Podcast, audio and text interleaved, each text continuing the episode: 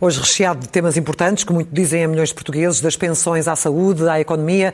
Mas, Luís Marcos Mendes, boa Olá, noite. claro, boa noite. Começamos pelo caso chocante, diria Sim. mesmo incompreensível Sim. e inaceitável, da morte de mais uma criança vítima de maus tratos. Sim, eu acho que é chocante por um lado e é revoltante mesmo eh, por outro lado, porque evidentemente que é chocante, mas também é revoltante que esta, esta criança tenha sido usada como moeda de troca, como chantagem, por aquilo que tem vi- vindo a público, por parte da mãe e de uma alegada ama. Porque não na é base. sim. Que não é ama. Ou seja, na base disto, uma alegada dívida por causa de um bruxedo, uma bruxaria, e usa-se aqui uma, uma criança e, condu, e conduz à sua morte. É uma coisa revoltante.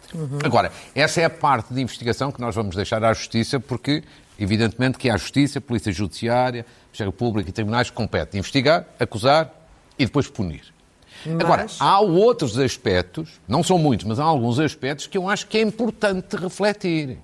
Porquê? Uma questão agora, a partir de agora, é saber quem são os culpados e porquê é que são responsáveis. Agora, outra questão é como é que chegámos aqui. Uma como é criança sinalizada praticamente desde que nasceu. Ora, exatamente. Mas antes disso, claro, primeiro ponto há a responsabilidade da comunidade. E a comunidade somos todos nós. Todos nós. Ou seja, é público. São factos públicos que esta criança era maltratada na frente de toda a gente pela mãe, que as bufeteava permanentemente. Também é público que aparecia muitas vezes, esta criança aparecia muitas vezes com fome. Os vizinhos até a levavam e davam bolos. Ou seja, era maltratada. E aqui chegados pergunta-se, e porquê é que ninguém fez uma denúncia? Porquê é que ninguém chamou a atenção das autoridades? Esta é a responsabilidade de todos nós. Minha também, já evidente. que ela estava sinalizada. Ou seja, exatamente. Portanto, muitas vezes a comunidade tem que perceber que tem que ajudar também as autoridades. Uma denúncia pode ser evitar uma morte. Depois, esse ponto que você levanta. Estava quase desde o nascimento, esta, esta eh, miúda, Jéssica, estava sinalizada pela Comissão de Proteção de Crianças e Jovens. Muito bem. Depois, essa comissão queria aplicar-lhe uma medida de proteção. É porque considerava que havia uma situação de risco. Certo. certo? Depois não foi possível porque os pais se opuseram. O assunto transita para o Ministério Público, transita para os tribunais e recentemente, em maio, é arquivado. Ou seja, há aqui algo que ainda não está explicado. E assim passaram três anos. Não, sim, e não está explicado ainda. Quer dizer, há algumas explicações, mas são um pouco esfarrapadas, que é assim, então de um lado temos a comissão especializada nesta matéria que considera que é uma criança em risco. E do outro lado temos um processo que é arquivado. Convinha dar uma explicação, Claro. é essencial. Sim. Terceiro dado ainda. Segundo também já veio a público, portanto isto é um mais um facto, esta criança tinha mais cinco irmãos. Mas nenhum desses seus irmãos estava à guarda da mãe. Uns estavam à guarda dos avós, outro do pai e outro até numa instituição. Ou seja, já havia antecedentes de que esta mãe era, chamamos assim, problemática. E agora, perante isto, ou seja, perante uma situação desta natureza, isto não era suficiente para as entidades do Estado considerarem que tinham que intervir. Então o que é que está a falhar no E, Estado? portanto, Então, fica a sensação de que o Estado falha. Fica a sensação de que há aqui alguma coisa que não está a correr bem. Eu não vou julgar ninguém. Apenas faço aqui um apelo. Acho que era importante aproveitar este momento para, independentemente da parte judicial, fazer uma reavaliação de como é que as coisas funcionam. Por exemplo, a relação entre as comissões e o Ministério Público funciona bem. Há uma relação de proximidade Conversam, não falam? conversam, vão ao terreno ou ficam só nos gabinetes. Que tudo isto deve ser reavaliado. Porquê? Agora tivemos a Jéssica, no passado tivemos a Valentina e outros casos. Mas se as coisas não melhorarem, podemos ter a repetição destes casos no futuro. Ou seja, ao menos aproveitemos esta tragédia para reavaliar a situação. Falamos também agora da presença do Primeiro-Ministro no Parlamento, sobretudo naquela parte em que ele falou esta semana em um aumento histórico das pensões em 2023. O que os pensionistas podem esperar desta, desta promessa, que tem sido usada também como bandeira, não é? Muito bem, eu acho que esta é uma questão importante e eu recebi mu- muitas, mu- muitas comunicações de vários idosos, seguramente pensionistas e reformados, com duas questões. Primeiro, é o mesmo verdade que vai haver um aumento, digamos assim, histórico, foi a expressão do Primeiro-Ministro, no próximo ano? Segunda questão, quanto? Quanto em concreto, as pessoas depois querem saber quanto. Vamos responder às duas, duas questões. Primeira questão, antes de chegarmos a uns quadros que explicam tudo isto. É assim, o Primeiro-Ministro falou disto porque há uma lei, isto não é uma decisão do Governo, há uma lei de 2006 que diz basicamente o seguinte: a atualização das pensões é em função da inflação e é em função da média do crescimento da, da riqueza nacional do PIB nos dois últimos anos. Neste caso, este ano e o anterior. Uhum. E, portanto, como o crescimento do PIB nestes dois anos, a recuperação pandémica está a ser alta e a inflação, infelizmente, está a ser alta, estes dois, estes dois pressupostos vão dar resultados altos. Esta, portanto, é a explicação. É uma lei e a aplicação dessa lei. Agora, as pessoas perguntam, e quanto é que vão ter de aumento? E este é, digamos assim, esse guião que vamos dar a milhões de pensionistas e de reformados que em casa, perante a sua pensão, podem imediatamente fazer contas e saber, em princípio, vão ter um aumento de cerca de X ou cerca de Y. Certo. Vejamos rapidamente, então. Aumento das pensões em 2023, calculando uma inflação de 5,9%. 2023, no próximo 2023, ano. próximo ano. Calculando uma inflação de 5,9%, que é a previsão do Banco de Portugal, e um crescimento médio do PIB entre o do ano passado e o deste ano, que se prevê na ordem de 4,3%. E, portanto, pensões até 886 euros vão ter um aumento de 6,8%. Este dado aqui é o mais importante, porquê? Porque é aqui que está o grosso dos pensionistas. Isto abrange 2 milhões e 100 mil pensionistas, 79% do total. Portanto, quem tiver uma pensão sensivelmente até este, este valor, já sabe, vai ter um aumento na ordem de 6,8%. É só fazer contas.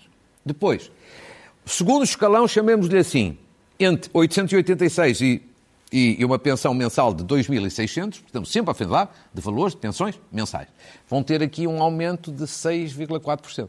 Aqui neste segundo escalão, estamos a falar sensivelmente 490 mil pessoas. E depois, já um número bastante mais reduzido, acima de, uma pensão acima de, de 2.600 euros, 659, abrange vai ter um aumento de 5,9%. Aqui abrange poucas pessoas, são basicamente 72 mil pensionistas, um terço. Ou seja, com isto as pessoas podem mais ou menos calcular qual é o aumento que vão ter no próximo ano. E eu apresentei apenas aqui, vou apresentar apenas aqui dois exemplos.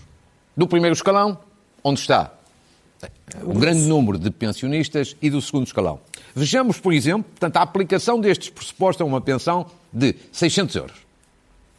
600 euros, vai passar a ter, por estes pressupostos que apresentei, um aumento correspondente mais ou menos a 41 euros, 40,8. Ou seja, passará para 640 euros. E é neste grupo que, de facto, está quase ou um pouco mais do que 2 milhões de portugueses, com pensões de 400, 500, 600, de até 800 e poucos euros.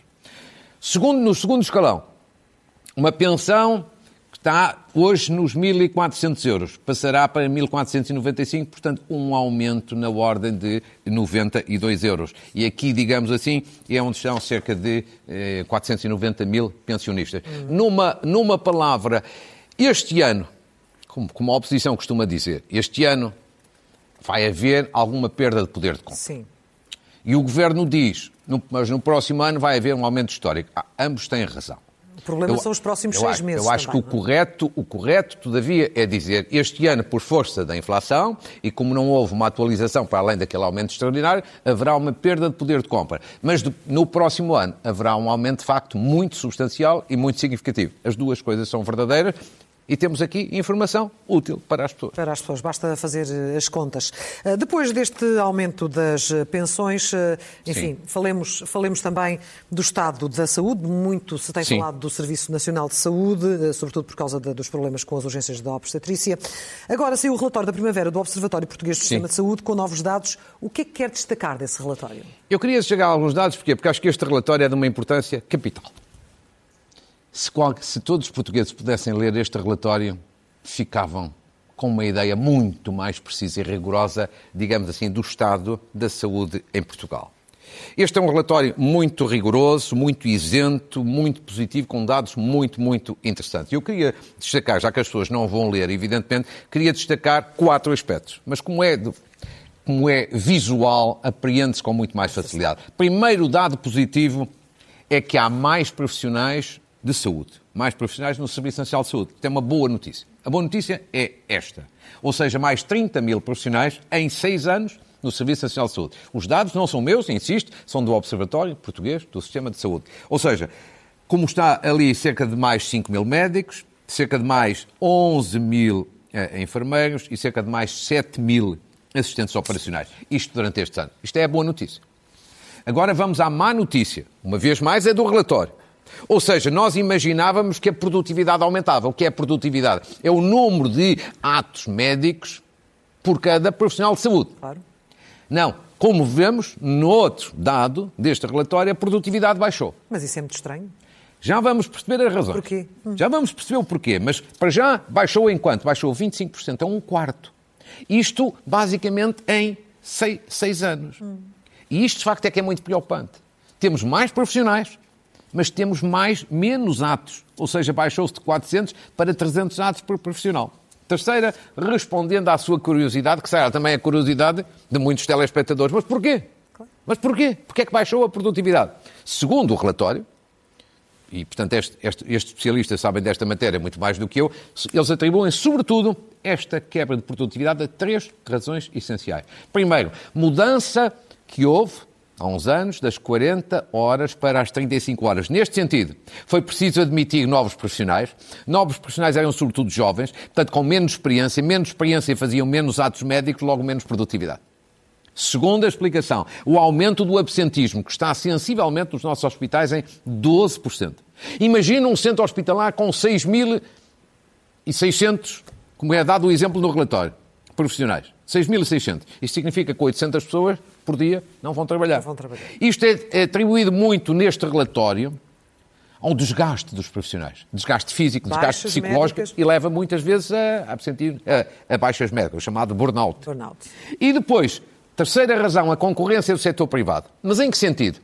Neste também sentido semelhante ao que dizia há bocadinho. Ou seja, o setor privado vai buscar os médicos. Porque paga-lhes melhor e eles saem do público para o privado. Muito bem, é preciso contratar outras equipes. Isso leva a mudar permanentemente as equipes. A rotatividade excessiva das equipes. Isso faz baixar a produtividade. São as três razões que o relatório explica para a baixa da produtividade. Mas esta parte é preocupante. É a parte mais preocupante e é que explica muito do que está a acontecer no Serviço Nacional de Saúde. E que Finalmente, por por terra toda aquela justificação que o Primeiro-Ministro sempre vem apresentar de que contratámos mais pessoas para o Serviço Nacional de Saúde. Pois, mas isso não chega. O Governo tem razão nessa parte. Contratamos. Mas como se vê, a produtividade, a produção, e que é o que, é o que interessa para as pessoas, é o resultado final, é mais baixo. É mais baixo. E, portanto, o que era positivo é que agora o Governo pegasse nestas explicações todas deste observatório e disse, então vamos mudar isto. Melhor gestão, melhor organização, avaliação e, finalmente, remuneração, que é o último quadro. O último quadro é absolutamente surpreendente. Eu estou convencido que toda a gente vai ficar surpreendida. Vem, de resto, hoje no Jornal de Notícias, honra lhe seja, e é de um relatório oficial da Direção-Geral da Administração e Emprego Público, e é assim salários na administração pública entre 2012 e 2022. 10 anos. Aumento médio, 13,1%. Aumento médio. Agora, acima da média, quais foram as profissões que tiveram um aumento acima da média? Sobretudo magistrados, deputados, professores, polícias, militares e enfermeiros, como está ali do lado esquerdo.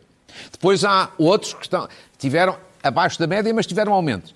Mas há dois grupos, que é aqui onde entram os médicos, médicos e investigadores que tiveram redução de salário nestes 10 anos. Isto não sou eu que o digo, é um relatório oficial de uma direção-geral. Independente. Independente, ainda por cima é uma direção-geral, digamos assim, do Estado, portanto, tutelada pelo, pelo Governo. E, portanto, é isto que explica, em grande medida, que os médicos passam do público para o privado, que lhes paga melhor, evidentemente. E, portanto, os médicos são, de facto, aqui uma classe afetada, clarissimamente afetada, como estes números mostram. O, o que significa o quê, Clara? Com estes dados, eu tiraria a seguinte conclusão. Não há tanto no, no Serviço Nacional de Saúde uma necessidade de injetar muito mais dinheiro. Haverá sempre alguma necessidade, mas não, o problema fundamental não é esse. O problema fundamental é organizar melhor, é gerir melhor, para acabar com as baixas, de, com estas quebras enormes de produtividade, é avaliar também. E é tratar desta questão, digamos assim, da remuneração por objetivos para que os melhores médicos se mantenham ligados ao setor, ao, setor, público. Um, por uma palavra, é bom que o setor privado se afirme, mas tem que se afirmar pelo seu mérito. Não pode ser à custa da degradação do Serviço Nacional de Saúde. E assim chegamos à TAP, também a enfrentar por estes dias uh, sérias dificuldades uh, e numa altura em que também se volta a falar da possibilidade de, de, haver greves. Como é que olha para o que está a acontecer? Acho, com toda a franqueza, acho que é uma certa imoralidade. Imoralidade. Isto até pode ser tudo legal, mas acho que é tudo imoral. Deixe-me dizer, antes de mais, o seguinte. Isto tem a ver, em grande medida, com o sindicato dos, pilotos. pilotos. Eu devo dizer que tenho a maior estima e consideração pelos pilotos, da TAP e, e em geral, mas designadamente a TAP. Eu entro num avião e penso logo num piloto. Porque a minha vida, a minha segurança e todas as pessoas que os acompanham está nas mãos dele. Então tenho a enorme, enorme consideração. Mas eu acho que eles estão a abusar nesta ideia de querer reversões de cortes e eventualmente tipo uma greve. E porquê? Vamos ver ra rapidamente, só para recordar qual foi o acordo que foi feito para salvar a TAP? Porque isto houve um acordo, foi tudo voluntário. Primeiro, o acordo era o Estado comprometeu-se a meter na TAP 3,2 mil milhões de euros. Isto é, dinheiro dos impostos dos contribuintes, incluindo provavelmente muita gente que nunca viajou na TAP, ou nem vai viajar. A alternativa era falência. Os trabalhadores comprometeram-se voluntariamente, sublinho, voluntariamente, a fazer cortes salariais, para evitar que a TAP fosse ao charco que abrisse falência. Seis meses depois já há ameaças de greves e eu pergunto, isto é justo? Quando a TAP continua a ter prejuízos de milhões? E, portanto, aqui chegados, a grande questão é a seguinte. Já a administração já começou a fazer algumas reversões. Ou seja, dos cortes que foram feitos voluntariamente, já reverteu um pouco, designadamente aos pilotos. Muito bem. Eu já acho isso discutível do ponto de vista moral. Do ponto de vista legal, está tudo certo. Mas com base bom. naquela lógica Agora, de que eles sacrificaram mais sim, o salário? sim, de que os resultados estão a correr bem e, portanto, vamos já reverter alguma coisa. Eu acho que ainda passou pouco tempo. Desculpe, o programa foi aprovado há seis meses apenas. E, portanto, eu acho que não se devia ainda fazer. Agora, o sindicato dos pilotos quer ainda mais reversões. Quando o plano está a começar a aplicar-se, eu pergunto, mas a TAP já começou a dar lucro? Não. No último trimestre primeiro trimestre deste ano, deu 121 milhões de euros de prejuízo. As previsões são de milhões de prejuízo até ao final do ano. Mas já estamos a fazer reversões. Quer dizer, queremos lançar a companhia novamente na falência daqui a, um, uns tempos. Segundo, e o Estado que meteu lá 3,2 mil milhões já recebeu algum? Quer dizer, está tudo a correr bem, então era suposto então também o Estado receber. Não, não recebeu nem vai receber. Terceiro, se os portugueses não metessem lá todo este dinheiro, que vem dos impostos, a TAP não existia.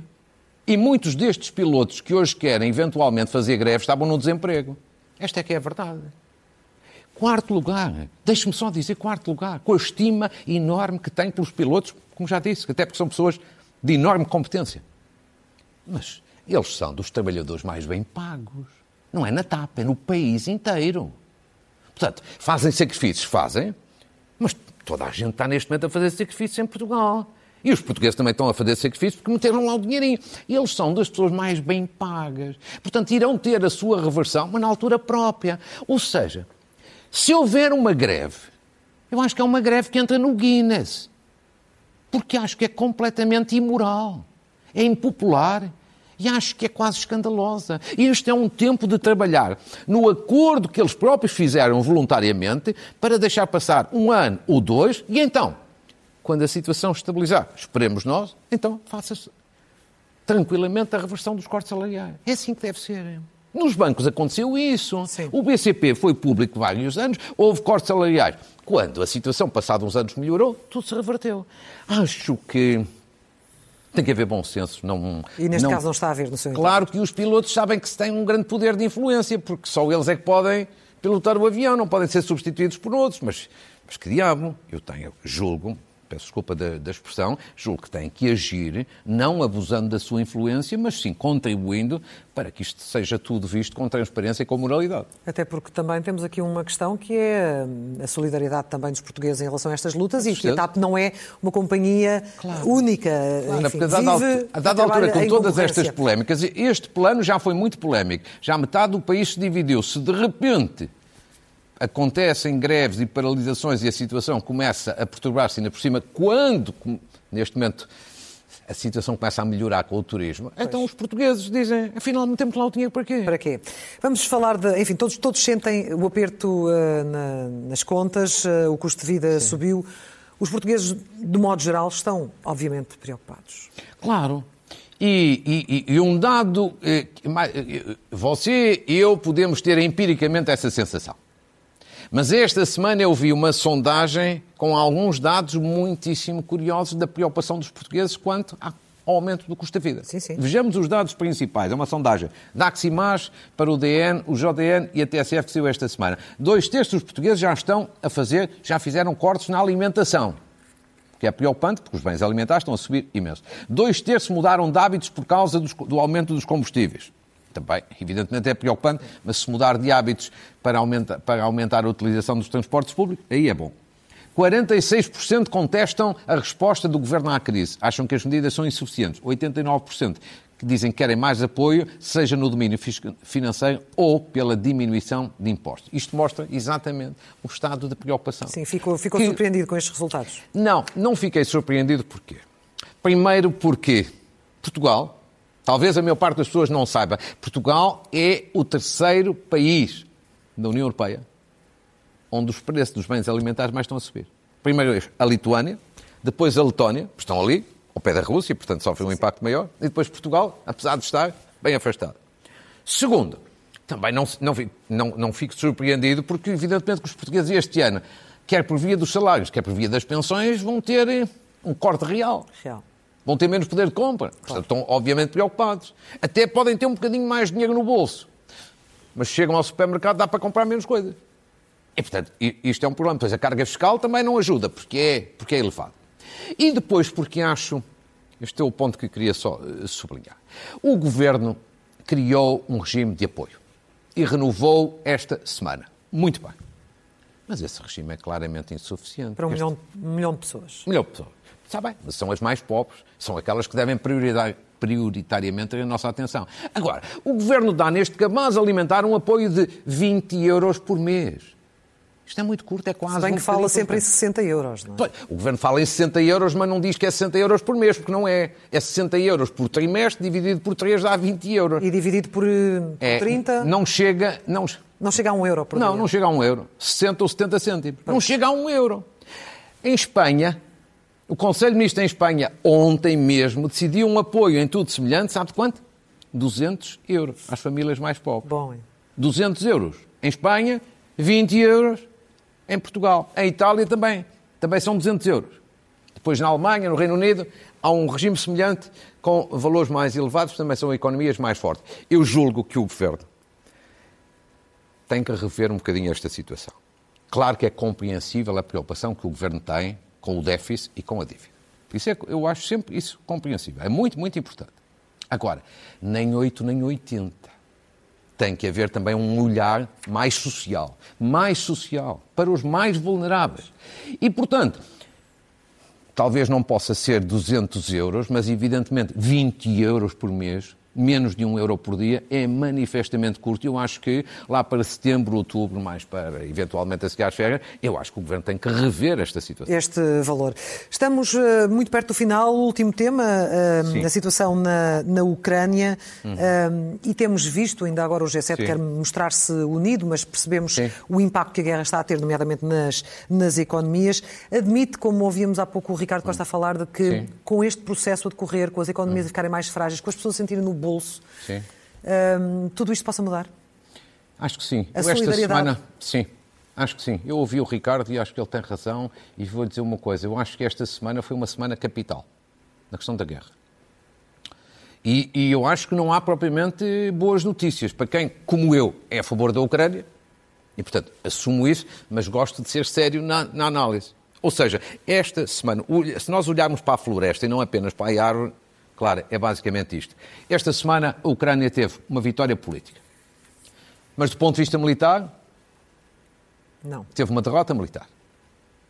E do ponto de vista da opinião pública, eu acho que começa a perder o apoio, ou vai, corre o risco de começar a perder o apoio da opinião pública ocidental. Ou seja, explicando, teve uma vitória política enorme que foi ser considerada candidata à entrada na União Europeia. Há um mês, ou dois, ou três, isto era impossível. Zelensky vergou, entre aspas, e bem, os dirigentes europeus. É uma boa decisão para a Europa, é uma boa decisão para motivar os ucranianos. Agora, do ponto de vista militar, as coisas não estão a correr bem. Vejamos, esta semana foi a Ucrânia esteve claramente a perder. Foi a pior semana depois da queda de Mariupol. A Ucrânia perdeu também um alvo importante em termos estratégicos para a Rússia, Severodonetsk.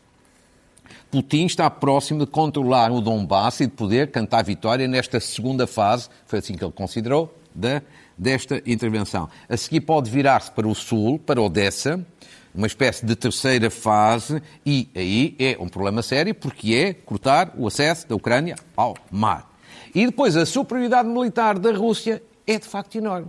Todos os especialistas com quem falei dizem, de facto, números impressionantes nesta supremacia. Falta agora saber se as armas e os equipamentos dos Estados Unidos e da Alemanha mais potentes e mais pesados chegarão a tempo de reequilibrar.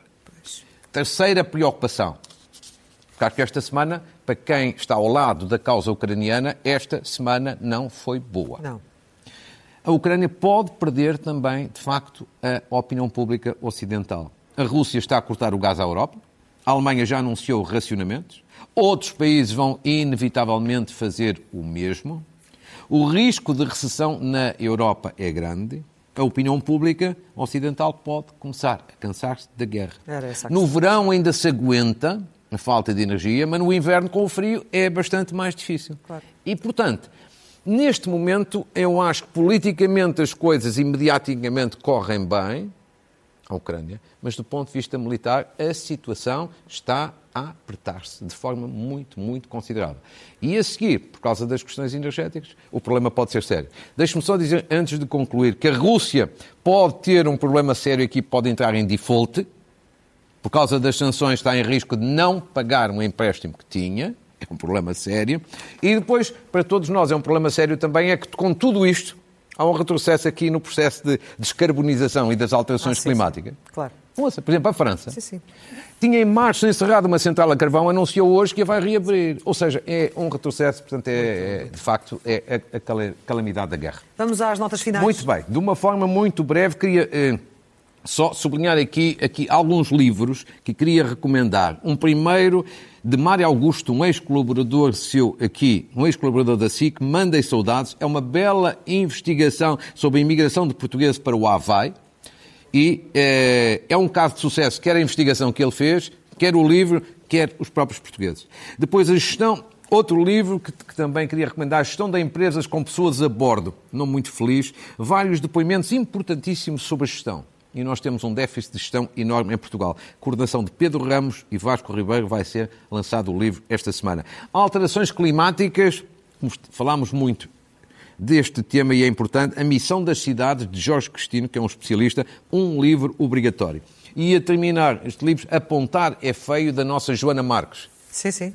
A nossa talentosa humorista, que é uma pessoa de quem eu gosto muito no plano pessoal e, e admiro no plano profissional. Um livro também aqui interessantíssimo. E a finalizar, só uma saudação à Fundação José Neves. Teve um relatório notável sobre a educação e ao engenheiro Mineiro Alves, foi nomeado presidente do Conselho de Obras Públicas, ele que foi um grande bastonário da Ordem dos Engenheiros. Mais um português também em alta. Claro, foi um gosto. Muito obrigada. Adeus. Até ao próximo domingo, Luís Marcos Mendes. Obrigado.